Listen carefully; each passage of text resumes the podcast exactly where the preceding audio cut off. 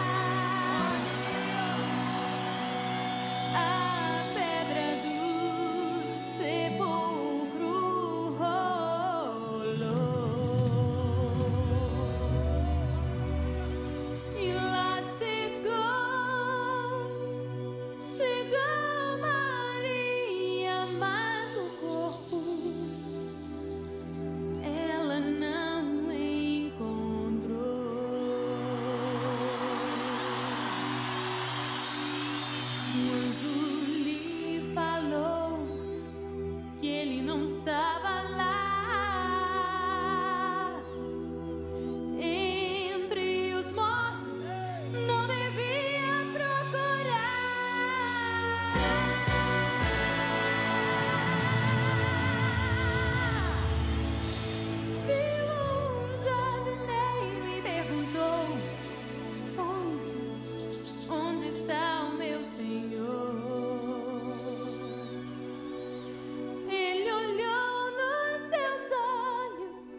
y